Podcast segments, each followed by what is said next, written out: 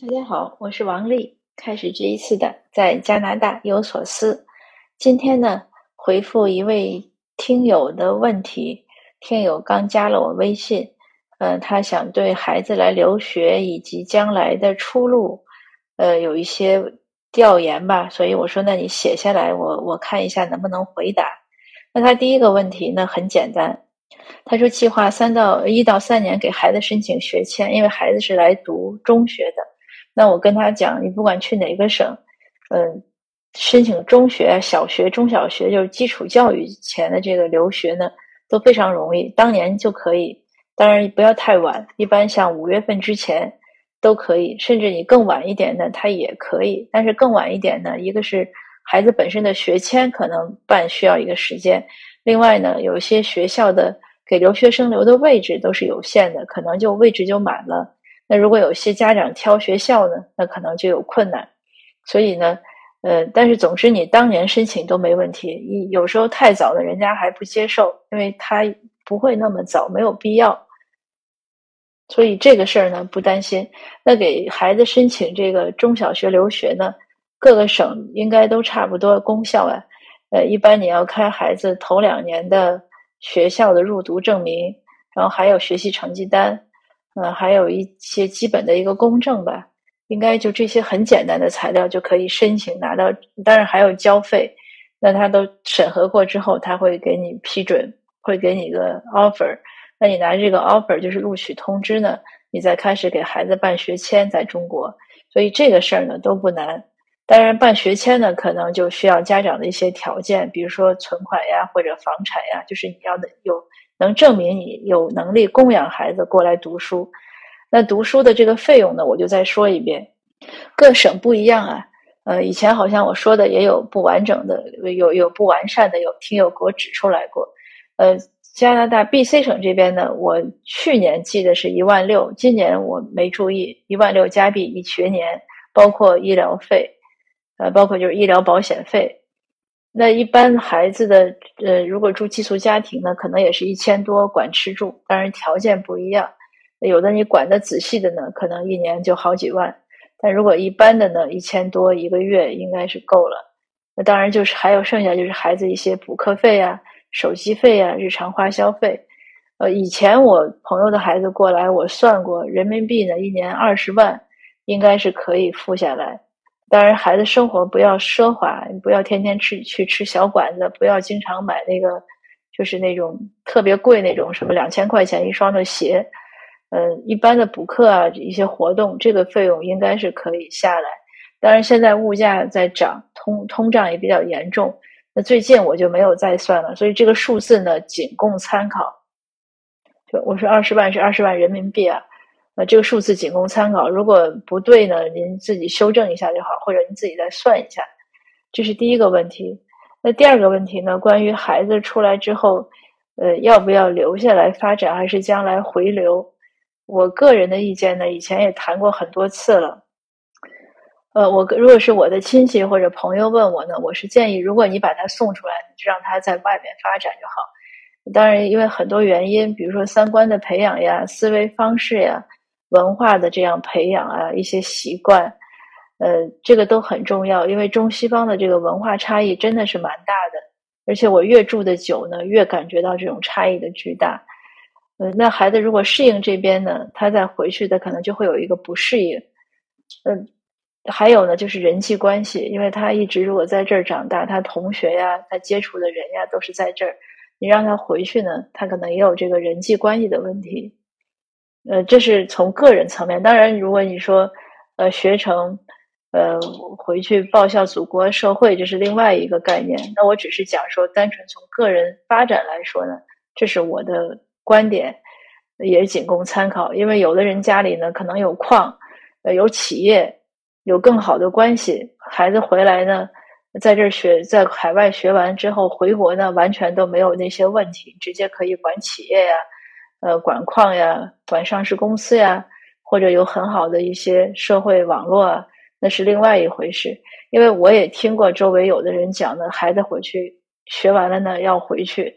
呃，我有一认识一个人，他孩子生在这儿的，现在在美国读高中了，他说也要回去。我说为什么？他说那就回去赚钱多容易啊，在加拿大赚钱苦哈哈的，赚不了什么钱，这也是个现实。加拿大确实好像呃看不到什么暴利的机会，因为他人少，市场小，而且他各种管理啊什么就比较死板吧。嗯，我们说这样说死板，所以呢，呃，机会确实少。那这是第二个问题。那这个家长呢也问说，呃，他现在的状况呢，就是有点像鸡肋，本来呢收入都挺好，也挺稳定，但是现在发展受到瓶颈，可能还受到一些政策啊一些什么影响，也许将来很快，说不定收入就没了。但是现在还有，所以他也拿不定主意，他是出来赔呢还是不赔？呃，如果出来赔呢，就要辞职，他舍不舍得？那如果将来他也移民下来呢？留下来，他能不能就是还是那句话，这个物质生活会怎么样？那我的答案呢，也跟以前做过很多次的分享是一样的。这个未来呢，谁都很难保证。就像以前有人问我说：“哎，我来了加拿大，生活是不是会更幸福？”我说：“那就像说，我也不认识你，你问我说，我跟我先生或者跟我太太是不是能一辈子相亲相爱？”我说这个话我没法预见，而且我说。那你来加拿大呢？哎，有的人也会问说：“那我来加拿大还要赚钱吗？嗯，我还要打拼吗？”我说：“那你原来打算你留在中国就不赚钱不打拼了吗？你在中国就可以躺平过后半生了吗？那如果你有那个资本，能在中国有足够的资本躺平或过后半生，那这个钱拿出来，你在加拿大躺平过后半生也差不多，因为两国虽然。”呃，货货币有差异，但是物价有很多基础的物价算下来差异也不大，而且你可以过来做理财呀，你也可以躺平啊，所以看怎么说了。那如果对于有些人来说，说我没什么钱，那你就换个思路，你反正也没钱，你在哪儿也是赚钱，那你又怕什么呢？对吧？当然了，唯一怕的是语言，因为出来要学语言，这个确实是没办法。我现在自己也在学语言，而且我也是。生活的越久，越认为学语言非常有必要。不管是不是要用这个语言去工作或者赚钱，都有必要学。因为你想，你来到一个完全不同的语言的国家，你想在这儿好好生活，你不懂本地语言，你怎么可能好好生活呢？对不对？就像咱在中国一样，呃，你从比如说东北搬到四川或者搬到福建了，这两个地方的方言差别特别大。或者到了广东，你总要学点当地方言，要不然你买菜都有困难，是不是？所以这个呢也是个常理。如果怕变化、怕挑战呢，那最简单的就是原地不动。可是如果又想寻求一些机会和发展呢，那就必须要去挑战和奋斗，要动一动。这个都是就是这是两个不能得兼的吧？就是我不不能又舒服又想发展，这不可能。所以只能是选择其一。那也就不用什么纠结了，就想你想选哪个就选哪个，对吧？所以这也没什么问题。哦，这个家长还担心呢，就是他如果出来折腾半天，最后移民办不成会怎么样？这种状况呢很少见，因为只要能办的、想办的呢，我见过的人都能都能办成。但是你不要采取什么不法手段，那那个就没办法。如果是合理合法的，一步步来的，无论读书啊还是。呃，买个小生意做呀，还是创业呀，都办成的。我见到的，因为加拿大它本身是个移民国家，它就需要吸纳移民。好像今年最近这几年都要每年四十万，我申请的时候好像每年才十几万、二十万，它是翻番的。嗯，你看他现在大量吸收难民，也是因为他本身就需要移民。所以呢，这个就是不要担心说办不成。嗯，只要是。就像我以前也讲，就只有人说，哎，我去加拿大生活会不会好？我说我见过的呢，就只要你愿意好好生活，又勤劳肯干，呃，也是中规中矩、安分守己、守法，呃，不不做什么违法的事情。那我见过在加拿大呢，也是会越过越好。包括很多像就是保姆移民过来的，就是给人做家政，那是真的做家政移民过来的。我见过几个大姐。现在都很好，过来也十年、二十、十十几年了吧，把孩子先生都带过来，有的在这儿又生了一个孩子。那孩子过来的呢，即使在国内可能就读个中专的，过来也慢慢的也去读个 college，现在自己在做事情啊，在上班呀，呃，做生意啊都很好，也买了 house，房子那个比我的 房子都贵，人家都是新房，都很很大很舒服，发朋友圈晒吃晒喝晒生活，所以没有我没有见过任何一个说他想在这儿，呃，好好生活好好工作而过不下的。那同样的，就是我见过所有的只要想办移民的呢，他最后都能办成，就只要中规中矩做的。当然，最后主意呢还是自己拿，因为所有的路呢要自己走，苦呢都要自己吃，别人受不了，就不能带你去受。就像我站在这儿说站着说话不腰疼，那可能我说东说西说的很轻松，但是最后行不行呢还要自己试。就生活呢一定是小马过河。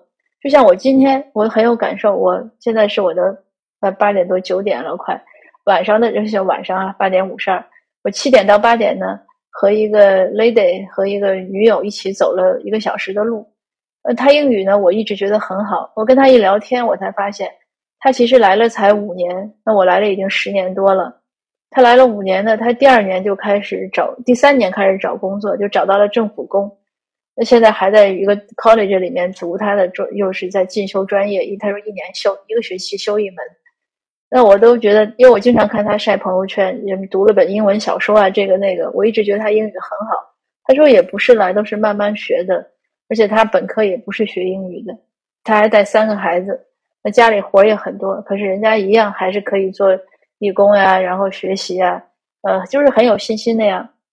就是你看到他很好的时候，但是他背后的苦呢，他的努力呢，只有他自己知道。嗯，他说学起来也蛮辛苦的。那所以给我也很多鼓励，因为我的英语呢还是不尽如意。那我我也在找各种理由和借口，可是，一看他呢，榜样的力量是无穷的。那我觉得我还是应该学得更更辛苦、更努力，也才能达到他的那样的效果。那大致来讲都是这样，就是你做生活都是这样，你有一份耕耘，有一份收获，也可能个人资质不一样，别人耕耘一份，咱们要耕耘两份，咱们才能收获到那一份。但是没关系了，我相信呢，只要努力呢，生活总是不会辜负我们。那今天的分享呢就到这儿，谢谢您的收听。那我也祝愿这位听友呢能早一点下决心，做出他想做的选择，呃，并且去努力去实现，将来尽早的有一天实现他的梦想。那好的，我们下次见。